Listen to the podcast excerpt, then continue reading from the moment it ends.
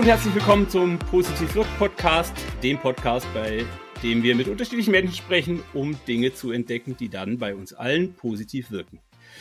Heute gibt es ganz am Anfang noch ein Update in eigener Sache. Andi, ohne den dieser Podcast sicher nie entstanden wäre, hat sich entschieden, andere Themen weiter zu verfolgen und ist deshalb leider nicht mehr in diesem Podcast aktiv.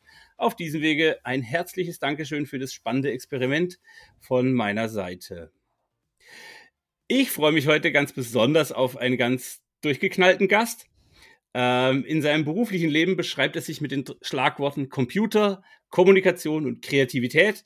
Und ich kenne ihn von einer absolut schrägen Aktion auf Twitter im Jahr 2013. Aber dazu später mehr. Hallo Wolfgang, schön, dass du da bist. Hi Armin, schön, dass ich da sein darf. Vielen Dank für die Einladung. Hey Wolfgang, fangen wir doch mal ganz einfach an. Du sagst ein paar Sätze zu dir, stellst dich vor, wer bist du, was machst du, keine Ahnung und ähm, vielleicht kannst du ja schon ein bisschen ein Teaser abwerfen über was wir, was du so sportlich machst. Vielleicht reden wir heute darüber. Ja, sehr gern. Also wie du schon gesagt hast, mein Name ist Wolfgang. Ich bin schöne 40 Jahre jung seit März. Ähm, wohne hier im schönen Karlsruhe, ähm, beschäftige mich beruflich mit äh, so allerlei Themen rund um die IT. Ich habe mal Informatik studiert und auch so, äh, mein Studium auch fertig gemacht, was ja in der IT-Branche nicht immer so ist. Und ähm, sportlich beschäftige ich mich überhaupt erst seit mh, hm, so circa zehn Jahren. Bin so ziemlich unsportlich aufgewachsen. Und mit ziemlich meine ich äh, komplett unsportlich, habe auch nie was gemacht, war auch nie irgendwie begeistert, keine Ahnung, diese ganzen Sachen, die alle anderen Kids so gemacht haben, so Fußball spielen, Turnverein oder so, ähm, irgendwie war das nie ein Thema bei mir, aber vor zehn Jahren, mit ähm, so Anfang 30, habe ich angefangen, äh, so ein bisschen den Sport für mich zu entdecken und ich habe da in den letzten zehn Jahren relativ viel gemacht, relativ viel ausprobiert, vor allem so im Bereich Ausdauersport und eventuell sprechen wir da heute noch ein bisschen mehr drüber was unsere Zuhörer nicht sehen, aber ich dank der Videokonferenz sehen darf. Im Hintergrund hinter Wolfgang stehen, ich sehe, glaube ich, mindestens zwei Fahrräder. Ich glaube, das hat was damit zu tun. Ich bin mir noch nicht ganz sicher. Okay, lass uns mal über, ich habe ich hab geteasert mit ähm, Twitter-Aktion von 2013. Kannst du mich noch dran erinnern? Ja. Das war die sogenannte Strafi 50. Klingt irgendwie wie ein Strafgefangenenlager oder so. War es aber nicht. Was war die Idee und wie bist du da drauf gekommen, so eine schräge Nummer durchzuziehen? Ja, das war eine ganz lustige Nummer. Ich war 2013 im Februar mit einem Freund, den ich ähm, damals auch über Twitter kennengelernt habe, mit dem Chrissy, äh, zusammen auf Teneriffa zum Radfahren. Und ähm, wir haben damals äh, so beide Triathlon gemacht und wollten uns da einfach ein bisschen vorbereiten zu der Zeit. Und äh, so bei den ganzen Abenden, die wir dann im Hotel auf dem Balkon verbracht haben, ähm, haben wir einfach mal ein bisschen so, ja, so Gedanken umhergeworfen und uns ist aufgefallen, hey, es gibt immer irgendwelche so, so Social Media Aktionen, wo es um, um irgendwas geht, irgendwelche Challenges etc. etc. Und da haben wir so die Idee gemeinsam entwickelt damals, hey, lass uns doch sowas auch mal ausprobieren. Und zwar ähm, haben wir uns überlegt, hey, was kann man denn erreichen, wenn man so 50 Tage ähm, mal Sport macht, mal was Neues vor allem ausprobiert und äh, kann man schaffen, in 50 Tagen so sich selber einfach fitter zu machen. Und äh, Strafi stand natürlich nicht für Strafe, also nicht irgendwie so, keine Ahnung, schwäbisch für die schöne kleine Strafe, jo, die kleine Strafi oder so. Ähm, das war die Abkürzung für die Strandfigur.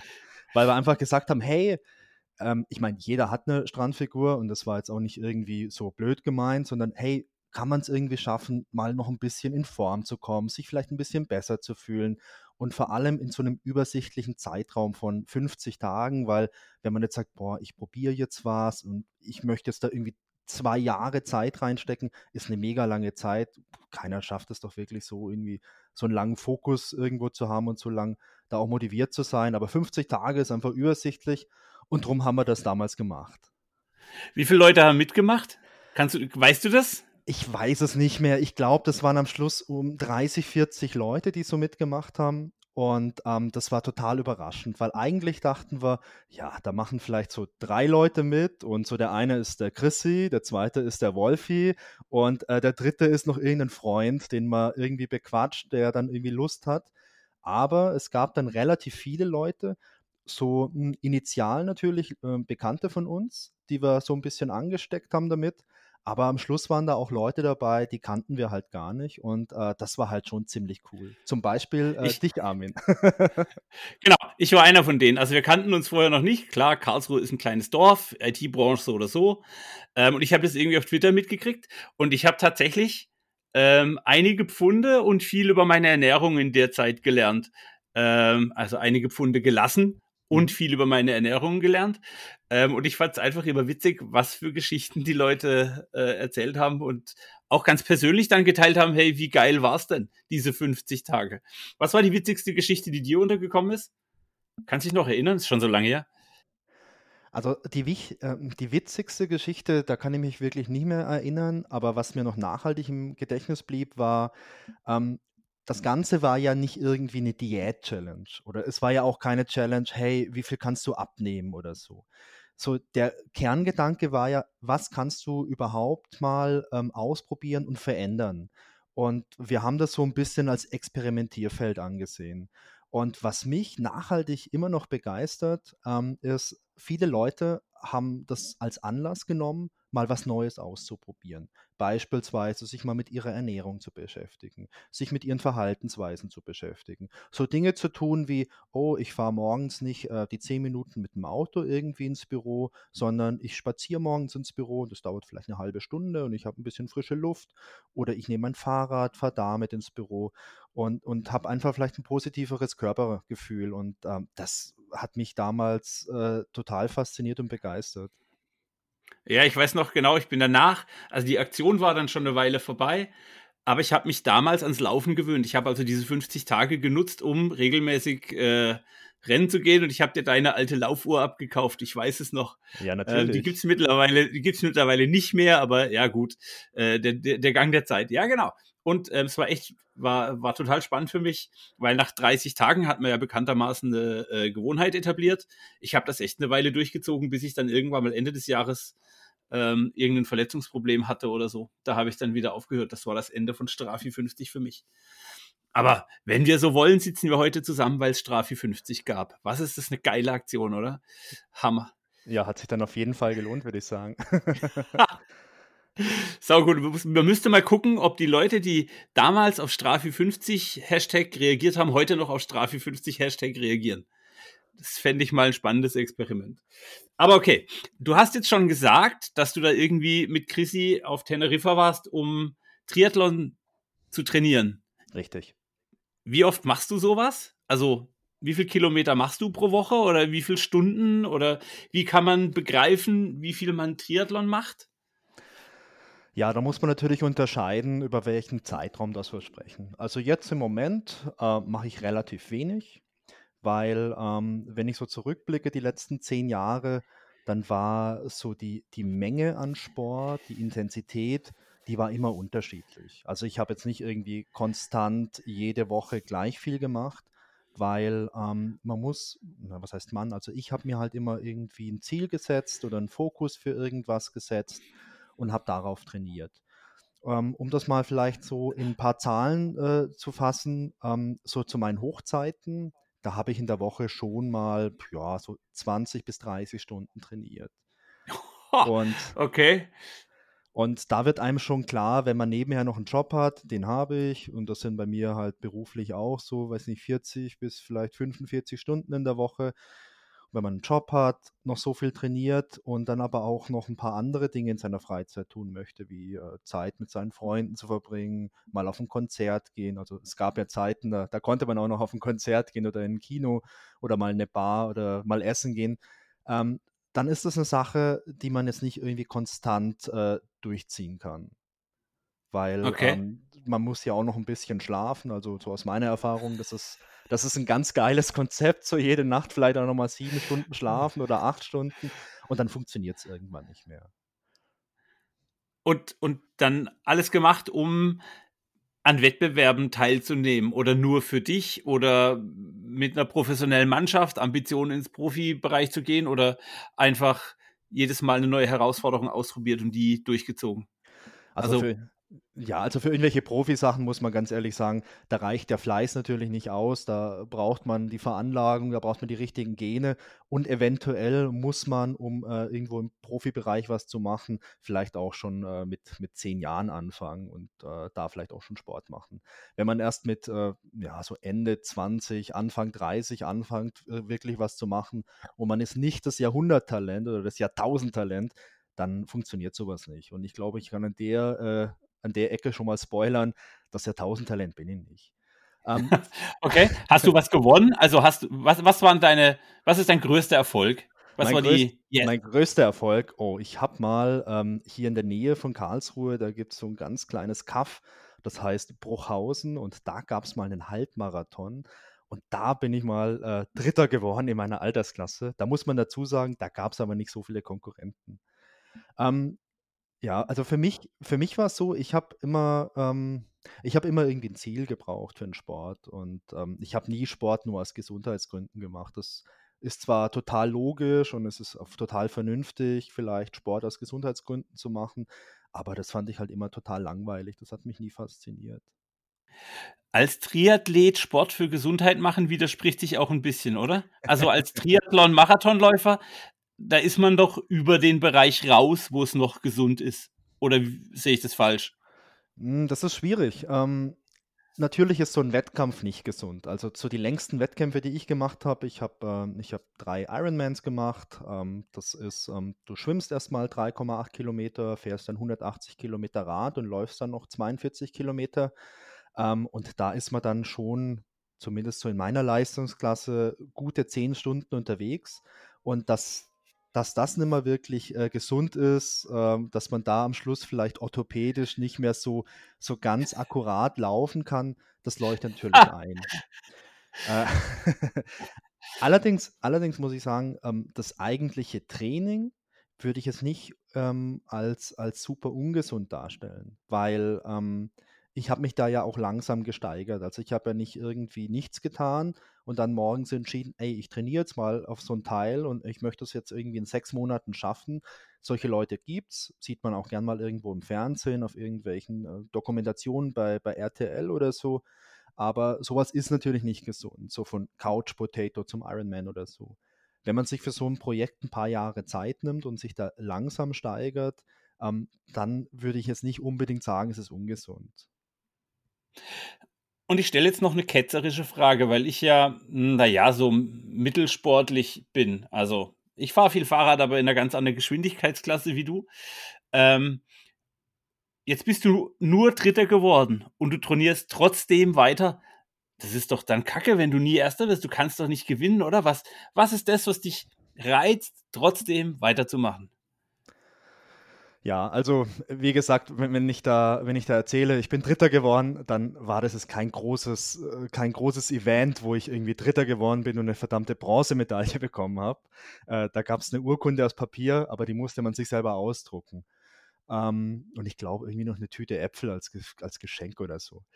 Ähm, ja, was treibt mich an? Ähm, ich habe nicht den Anspruch, dass ich mich in solchen Rennen, in denen ich teilnehme, mit anderen Leuten vergleiche weil das ist ein Vergleich, der für mich als Amateur irgendwo hinkt. Denn ähm, wenn man bei so einem Wettbewerb teilnimmt, funktioniert das so. Ähm, klar, es gibt da verschiedene Wertungsklassen. Zum einen mal wird unterschieden natürlich zwischen, äh, zwischen Männern und Frauen. Und dann hast du immer äh, solche Klassen, die ähm, nach dem Alter unterschieden sind. Das sind immer die vollen fünf Jahre. So in meinem Fall so die Altersklasse 40. Das sind eben alle Teilnehmer von 40 bis 44 okay, und jetzt nehme ich irgendwo teil und es gibt beispielsweise da 200 Personen, 200 Männer in dieser Klasse. Das sind aber alles Leute mit einem komplett anderen Background. Die sind eventuell unterschiedlich talentiert. Die haben äh, vielleicht manche Leute haben schon in ihrer Jugend angefangen, andere sind vielleicht früher mal Profi gewesen. Und da habe ich jetzt den Anspruch, irgendwo vorne dabei zu sein. Ähm, dann müsste ich schon verdammt gut sein, um halt auch realistisch irgendwo vielleicht in die Top 10 reinkommen zu können. Und das schaffe ich nicht. Meine Motivation ist, ähm, ich möchte ein bestmögliches Ergebnis erreichen und ich möchte mir selber auch ähm, zeigen, was ich leisten kann. Ich möchte mich persönlich verbessern. Das ist so meine Motivation. Ich messe mich in so einem Wettkampf nicht mit irgendwelchen anderen Teilnehmern. Okay, das finde ich ja schon mal total super, weil es gibt ja dieses alte Sprichwort, äh, der Vergleich ist der Anbeginn des Endes der Zufriedenheit. Also dieses, sobald du dich vergleichst, fängst du an, blöd zu werden. Ähm, aber wie sorgst du dafür, dass nicht dein innerer Schweinehund dich immer weiter treibt? Also keine Ahnung, du sagst dir, ich schaffe den in zehn Stunden. Was sorgt dafür, dass du dann mit den zehn Stunden auch zufrieden bist und nicht sagst, hey verdammt, ich habe es in zehn Stunden geschafft, jetzt wären auch neun Stunden 50 gegangen und dann wieder Frust. Ich, also ich arbeite ja als Coach in ganz vielen Firmen, da ist es so, die erreichen was und merken gar nicht, dass sie einen Riesenschritt getan haben, sondern die brauchen dann irgendwie eine Feedback-Schleife. Was, was hält dich motiviert? Was sorgt dafür, dass du immer wieder anfängst und dass du mit deinen Zielen klarkommst? Wie machst du das? Ja, zum einen, ähm, also wenn ich, wenn ich irgendwo teilnehme und ich bin im Ziel, ähm, da hatte ich noch nie den Eindruck, dass da noch mehr drin gewesen wäre. Also es ist eher so, ich bin im Ziel und, und habe den Eindruck, dass ich erstmal zwei Wochen Urlaub brauche, um wieder halbwegs normal gehen zu können. Ähm, das ist schon mal so das Erste. Das, da da habe ich jetzt nicht so den Eindruck, ah Mist, hey, es, mir es noch voll gut. Hm, da wäre noch was drin gewesen. Ähm, das hatte ich eigentlich nie. Also ich war im Ziel immer total erschöpft und war wirklich auch am Limit. So, das ist das eine. Ähm, das andere, ähm, ich habe in den ganzen Jahren, hatte ich immer unterschiedliche ähm, Ziele verfolgt. Ich habe nicht irgendwie von Tag 1 angefangen und habe gesagt, ich möchte äh, XY machen und ich möchte mich jetzt kontinuierlich in, in dieser Disziplin irgendwie verbessern. Also wenn ich vielleicht nochmal so ein bisschen zurückspringen kann, ähm, ich habe ja vorhin gesagt, ich habe in meiner Jugend nie was gemacht, sportlich. Also mit nie meine ich gar nichts. Ich war der Typ im Schulsport, der immer äh, auf der Bank saß. Ich war der, wenn es eine Mannschaft gab, also wenn man Mannschaften wählen musste, der eine oder andere kennt das vielleicht noch. Ich war entweder der, der äh, als letzter irgendwo in eine Mannschaft reinkam, oder wenn der Sportlehrer wirklich einen guten Tag hatte und meinte, Herr Wolfgang, komm, du darfst eine Mannschaft wählen, dann war ich der Erste, aber sonst halt nie. Ich war der Typ, der äh, super spät Radfahren gelernt hat. Alle konnten Radfahren. Bei uns gab es in der Grundschule in der vierten Klasse gab es Verkehrserziehung, so Verkehrsunterricht. Und da hat man auch den Fahrradführerschein bekommen. Und Macht ich fand man heute immer noch. Ja, aber ich war, glaube ja. ich, in der Geschichte der Grundschule der Einzigste, der diesen blöden Fahrradführerschein nicht bekommen hat. Ich habe nur einen Wimpel bekommen.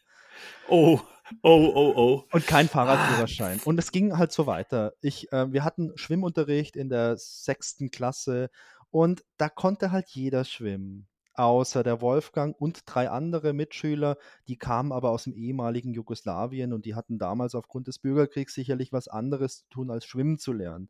Und wir haben dann einfach schön mit Schwimmflügeln so ein bisschen geplanscht im Planschbecken, während alle anderen Kinder, die sind da Bahnen geschwommen, die sind nach Ringen, haben die getaucht und die haben diesen ganzen geilen Scheiß gemacht und ich nicht. Und ähm, so ging das bei mir eigentlich weiter. Und ähm, ich erinnere mich noch, das muss ähm, 2007, ja, 2007 gewesen sein. Da kam ich damals nach Karlsruhe ähm, für meine Diplomarbeit. Ich habe die hier in einem Unternehmen geschrieben und da gab es so ein paar Kollegen, die gingen immer laufen und die haben, haben gefragt, hey, hast du mal Lust mitzukommen? Und naja, also eh, nee, keine Lust gehabt. Und äh, die hatten mich dann mal ein Jahr später, ähm, 2008, hatten die mich da auch mal überredet. Dann war ich ein paar Mal dabei hier im Wald. Da gab es so einen kleinen Pfad. Ich glaube, das waren fünf Kilometer. Oh, die bin ich mal, hm, ja, ja, ich würde mal sagen, schnell mitspaziert. Und dann ist das alles ein bisschen eingeschlafen. Ich bin dann äh, nach meiner Diplomarbeit in eine andere Firma gekommen und hatte da einen Kollegen, äh, und der kam dann irgendwann mal Ende, ich glaube, es muss 2009 gewesen sein, kam der dann mal um die Ecke und meinte, hey, es gibt hier auch einen Nachbarort in Ettling, äh, kennst du ja Ettling, ähm, da gibt es so einen Volkslauf, so den Altstadtlauf, der ist. Ach, glaub, wunderschön. Ja, der ist im Mai, glaube ich. Und ähm, Pfingsten. Ja, oder am Pfingsten, genau. Und das sind äh, 10 Kilometer und hey, wir laufen damit von der Firma. Guck mal, ich habe hier eine Liste, trag dich ein. Die Firma spendiert uns noch so ein cooles Shirt. Das ist voll gut. Und das war für mich so ein Dilemma. Weil mh, hm, so auf der einen Seite, ey, 10 Kilometer war ich da, keine Ahnung, ich glaube, ich bin noch nie 10 Kilometer vorher gelaufen. Also ich kannte halt diese Strecke da im Wald, das waren irgendwie 5 oder 6 Kilometer und, und das war schon weit. Gell? ähm, und äh, das war halt so das eine, so der Realismus, hey, nee, packe ich auf gar keinen Fall. Auf der anderen Seite aber, ich sag mal, ähm, so das männliche Ego. Das ist halt so die stärkste Kraft im Universum, kann man ja fast sagen. Der Gruppenzwang, herrlich. Genau, der Gruppenzwang. Und ich wollte jetzt natürlich sagen, oh, ach, gar nee, das geht gar nicht. Aber dann hatte ich mich schon eingetragen auf die Liste. Und dann war das eben halt so ein großes Ziel und ich wollte mich da halt irgendwie auch nicht ähm, blamieren. Ich wollte halt nicht der sein, der kneift oder aufgibt und so. Und dann habe ich angefangen, einfach so ein bisschen, na, ich möchte es nicht sagen trainieren, aber ich bin dann einfach so zweimal die Woche ein bisschen laufen gegangen. Und äh, immer diese eine Strecke im Wald, diese fünf, sechs Kilometer. Und ähm, bin dann äh, in Ettlingen äh, top motiviert an den Start gegangen und habe das auch geschafft. Also ohne eine Pause, da die zehn Kilometer durchzulaufen und das war die Hölle. ich, cool. Ich, ich, konnte am nächsten Tag halt nicht mehr gehen, weil ähm, ich hatte Schmerzen. Also ich hatte da auf einmal Schmerzen in Muskeln, von deren Existenz ich vorher nicht mal äh, geahnt hatte. Ja, okay. genau, und ähm, was aber so spannend war und für mich äh, ganz nachhaltig eine, eine, eine Erfahrung, als ich dann äh, in das Ziel gekommen bin, dann haben, da habe ich ein, ein, ganz neues, aber, aber richtig tolles Gefühl verspürt. Und zwar so diese, so ein ganz befriedigendes Gefühl, dass man so ein Ziel erreicht hat, von dem ich persönlich eigentlich nicht gedacht hatte, dass ich das schaffen kann. Und äh, das ist natürlich nur was in so einem ganz kleinen Maßstab, so hey, du bist jetzt diese 10 Kilometer gelaufen, aber das hat mir selbst ein unglaubliches äh, Glücksgefühl verschafft und eine schöne Befriedigung einfach. Das war ein tolles Gefühl und äh, ich habe damals einfach gesagt, hey, ähm, da möchte ich mehr von haben. Und dann bist du einfach weiter und hast deine Strecken verlängert, hast dann irgendwann Marathon gelaufen, bist dann irgendwann aufs Fahrrad gesessen, schwimm dazu. Im Prinzip so. Also dieses, dieses, äh, dies, dieses Event war im Mai. Ich bin dann in dem gleichen Jahr nochmal im, im Sommer in Karlsruhe nochmal so 10 Kilometer gelaufen und im Herbst in Karlsruhe, es gibt den Karlsruhe-Marathon, da gibt es eine Staffel und da waren auch einige Kollegen am Start. Da bin ich damals so, ich glaube, 15 Kilometer mitgelaufen. Und ähm, naja, um die Motivation hochzuhalten, habe ich mich dann direkt fürs nächste Jahr für, für einen Marathon angemeldet. okay, und das cool. war natürlich mega unvernünftig. Ja, aber Vernunft und Männer und Hobby, also was soll ich sagen, ähm, passt nicht. Ja. Kann, man, kann man verstehen. Okay. Ähm, wenn du, du hast mir jetzt gerade gesagt, hey, dir geht es um die Befriedigung, wenn du über die Ziellinie trittst oder wenn du im Ziel angekommen bist.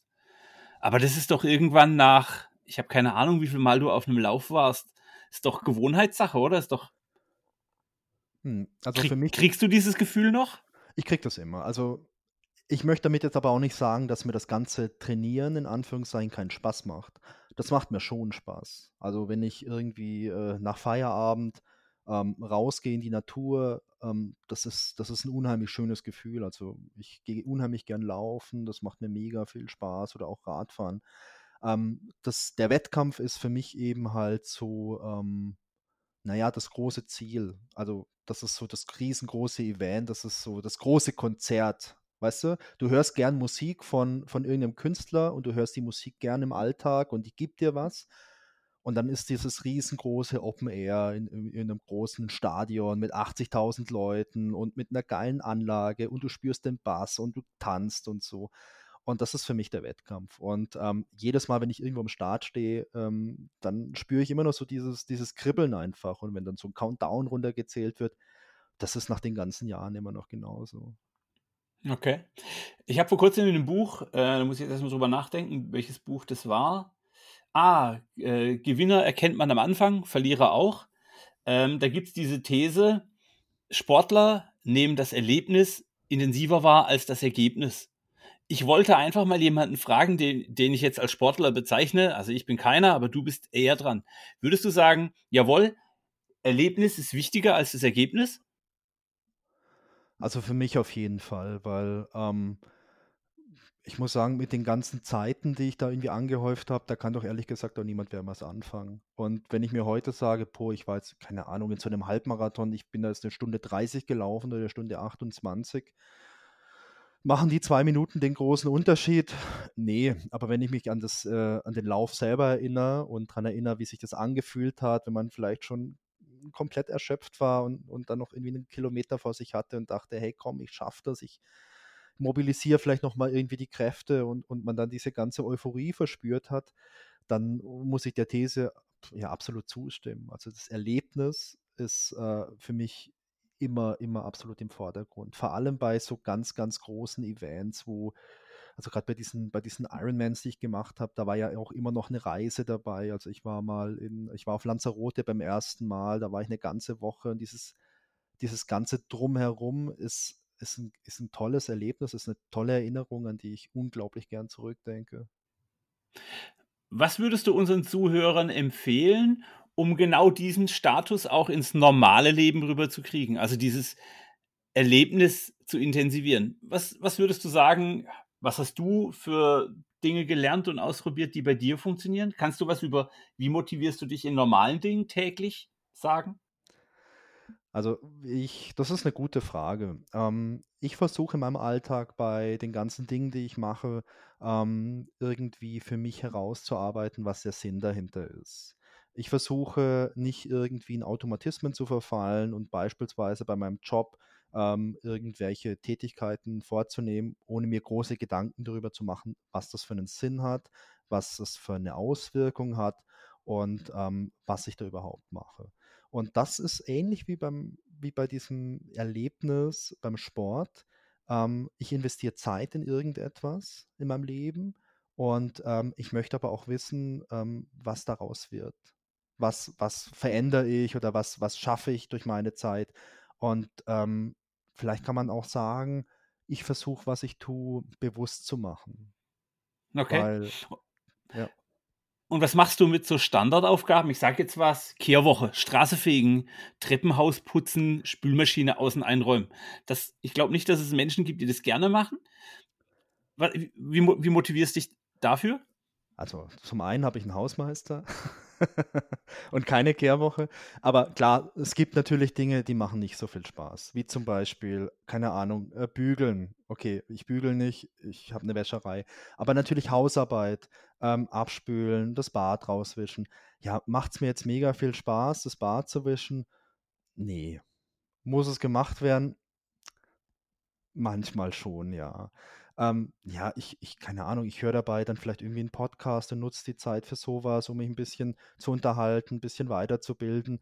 Und ähm, ich mache mir trotzdem natürlich auch Gedanken, was für einen Sinn hat es denn, dass ich jetzt beispielsweise das Bad wische? Hey, danach ist es total sauber und schön und es macht Spaß reinzugehen und äh, ich kann auch mal wieder Besuch empfangen, die, weil, weil die Wohnung schön aussieht. Also ich fühle mich, ich fühle mich in meiner Wohnung wohl, wenn es da aufgeräumt ist und wenn es sauber ist und sehe dann schon in den Tätigkeiten einen Sinn, auch wenn die eigentliche Tätigkeit vielleicht in dem Moment keinen Spaß macht. Aber das ist ja mit vielen Dingen so. Also ähm, in meinem Job gibt es beispielsweise Dinge, die machen total viel Spaß. Vor allem, wenn es irgendwas ist, wo ich was mit Menschen irgendwie machen kann, Kommunikationsgeschichten, macht mir unglaublich viel Spaß. Aber es gibt auch Dinge, die machen überhaupt keinen Spaß. Irgendwie Papierkram abarbeiten. Das macht mir keinen Reisekosten. Spaß. Genau sowas. Und ähm, ja, was ist dann die Motivation? Naja, es muss gemacht werden. Es ist halt ein, es ist halt ein kleines Element einfach. Okay. Ich, glaub, ich glaube, ähm, was, was ich sagen möchte, ist auch, man muss natürlich auch irgendwo ein bisschen die Relation sehen. Ich glaube, man kann sein Leben nicht so gestalten, dass jeder Moment nur unglaublich äh, sinnstiftend und äh, freudig ist und so. Aber ich glaube, wichtig ist, dass die Balance stimmt. Okay. Ähm, Balance ist ein gutes Stichwort. Ich möchte da noch mal eine Frage dranhängen.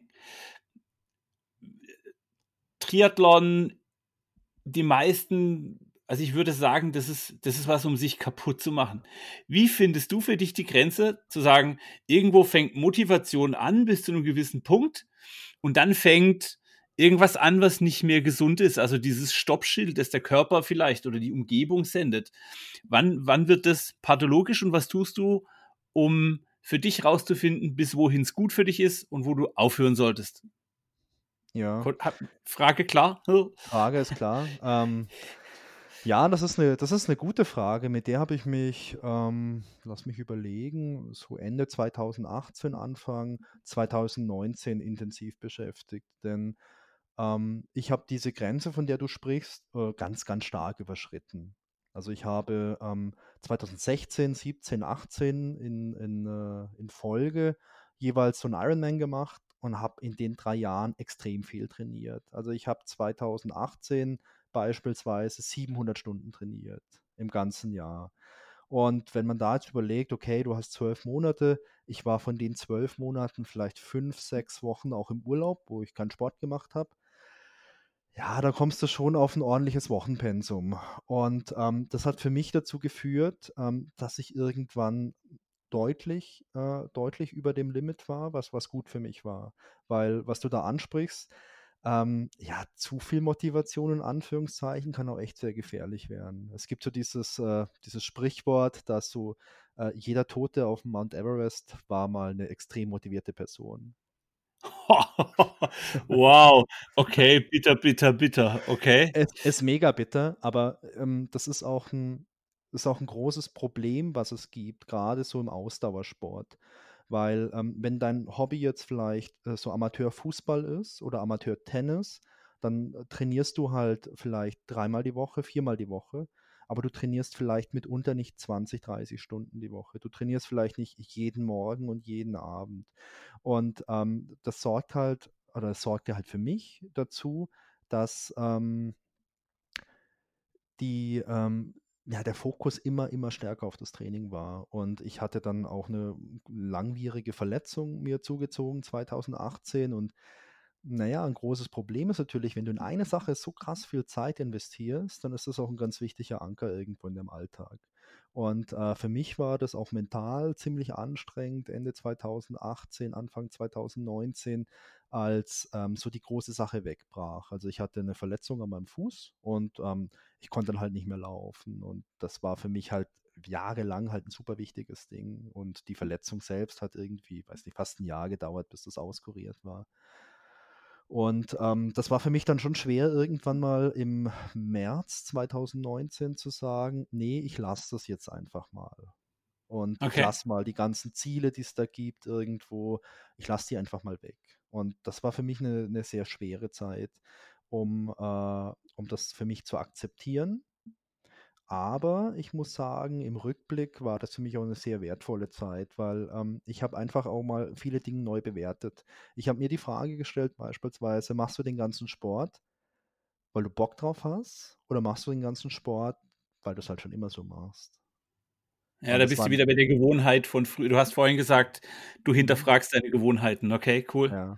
Und ähm, ich habe für mich festgestellt, ja, mir macht es unglaublich viel Spaß so Sport an sich, aber es muss nicht jedes Jahr das gleiche sein. Es muss nicht jedes Jahr so ein mega krasses, intensives Jahr sein. Also ich, ich bewege mich unglaublich gern, ich, ich laufe gern, ich bin gern in der Natur draußen und habe natürlich dann auch 2019 äh, irgendwann mal so einen Punkt gehabt, ähm, nachdem ich, weiß nicht, so zwei, drei Monate im Prinzip gar nichts gemacht habe, außer ein bisschen zu spazieren, so einen Punkt gehabt, wo es ein bisschen gekribbelt hat einfach. Ich, ich muss ich brauche brauche ein Ziel irgendwo. Ich brauche irgendwas. Und da halt ähm, jetzt Laufen oder Triathlon nicht funktioniert hat und ich jetzt irgendwie auf so Radrennen keine Lust habe, weil mir so ein normales Radrennen zu gefährlich ist, ähm, habe ich nach Alternativen geschaut und bin damals durch einen kurzen Urlaub im Mai äh, beim Wandern hängen geblieben. Ja, und sehr gut.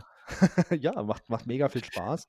Und habe, ähm, also ich war, ich war im Mai, ich war für eine Woche in, äh, in Edinburgh und habe so ein bisschen Städteurlaub gemacht und mal so ein bisschen Pub-Urlaub und äh, hatte da so eine kleine Rundreise dann gemacht für einen Tag mit dem Bus mal in die Highlands und habe diese schöne Natur gesehen und ähm, habe mich in so einer Pause mal mit dem Busfahrer unterhalten, also hauptsächlich, weil der so einen tollen Akzent gesprochen hat, diesen schönen schottischen Akzent und, und ich da einfach noch ein bisschen mehr, bisschen mehr wollte. Und er hat mir dann Junkie.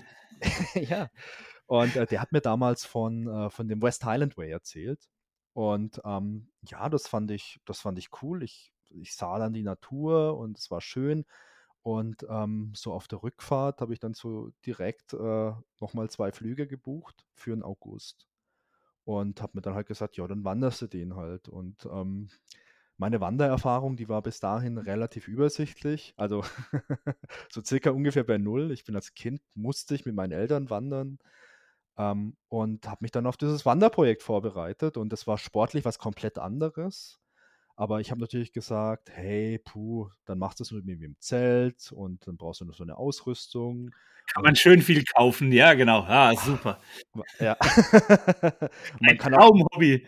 Absolut, absolut. Nicht? Aber habe das sehr genossen, dann äh, die ganze Ausrüstung zu kaufen, dann auch mal, auch mal hier in Deutschland schon wandern zu gehen, drei, vier Mal, um das mal ein bisschen zu üben und halt auch mal im Schlafsack dann auf dem Balkon zu schlafen, um das mal auszuprobieren.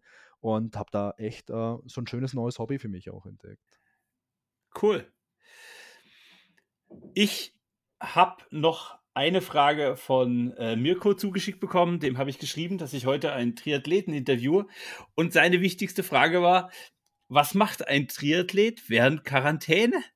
Also machst du gerade in Corona-Zeiten wieder Sport, fängst wieder an mit Laufen oder bist du noch auf dem Wandertrip? Ähm, sowohl als auch. Also ich hatte eigentlich für dieses Jahr, ich wollte nochmal so einen Ironman machen, ich wollte nochmal in Frankfurt starten. Ähm, habe das für mich aber erstmal gecancelt. Also es wurde auch offiziell, ich glaube, jetzt schon abgesagt.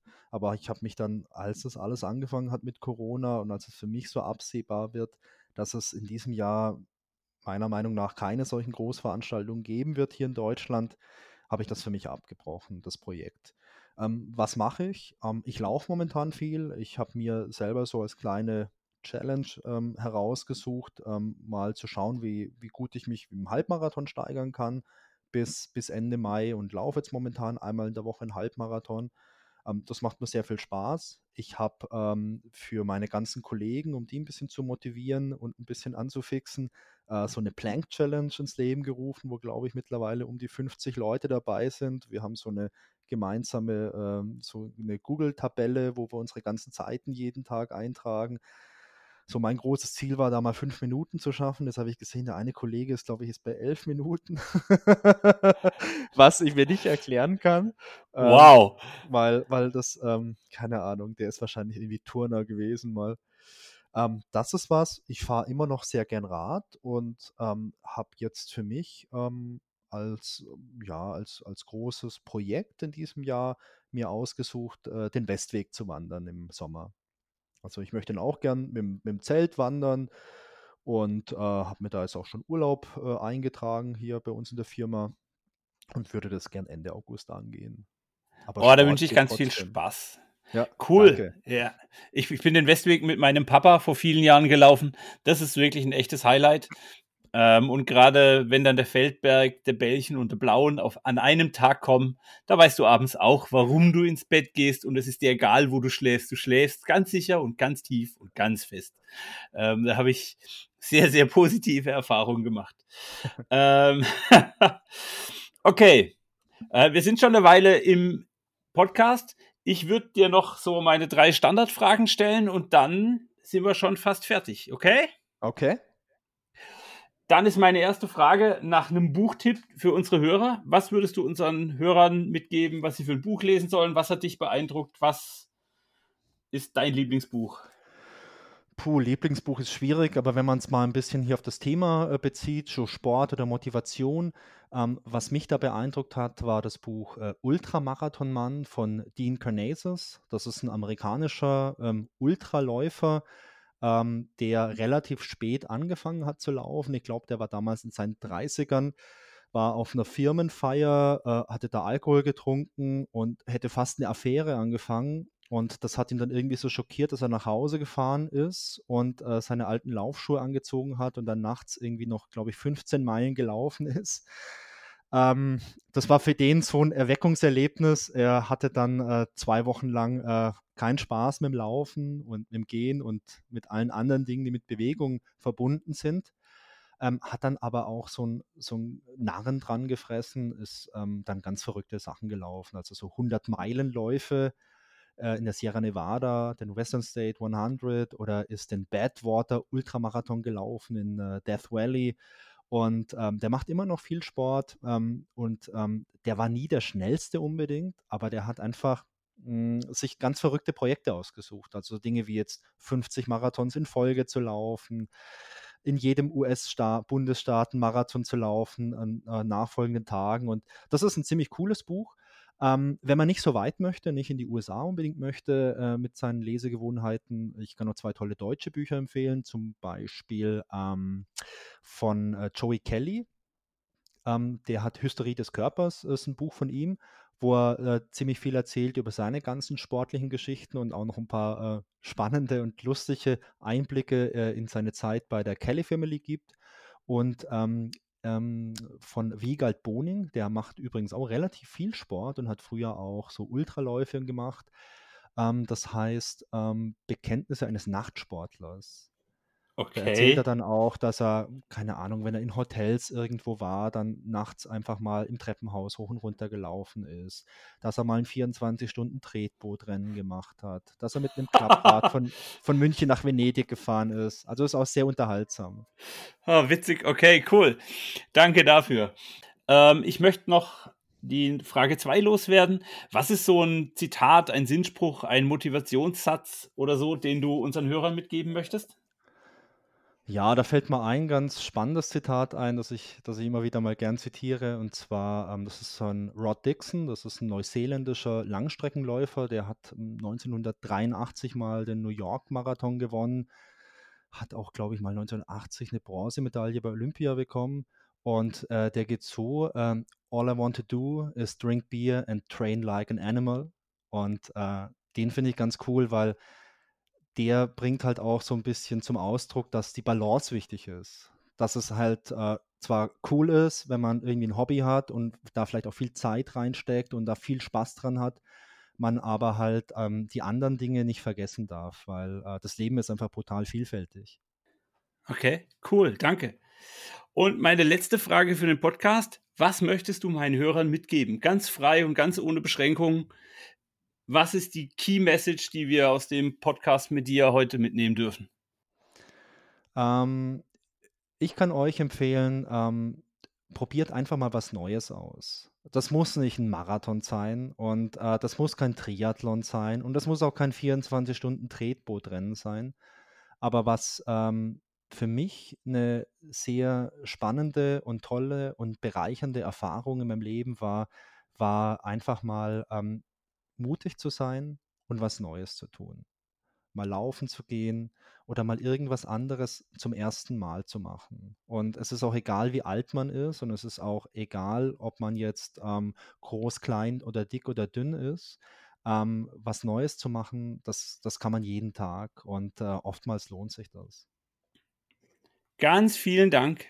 Sehr gerne. Äh, Wolfgang, vielen Dank für das Interview. Ähm, danke Danke, danke. Vielen lieben Dank, dass ich da sein durfte. Danke für die Einladung. Hat Spaß gemacht. Und dann viel Spaß an unsere Hörer beim Ausprobieren von was Neuem. Ähm, findet für euch raus, was positiv wirkt. Wir freuen uns über eure Fragen. Wir freuen uns über eine Bewertung, über ein Abo. Ähm, schickt uns eine Mail an amin.positivwirkt.de. Viel Spaß beim Zuhören. Ciao.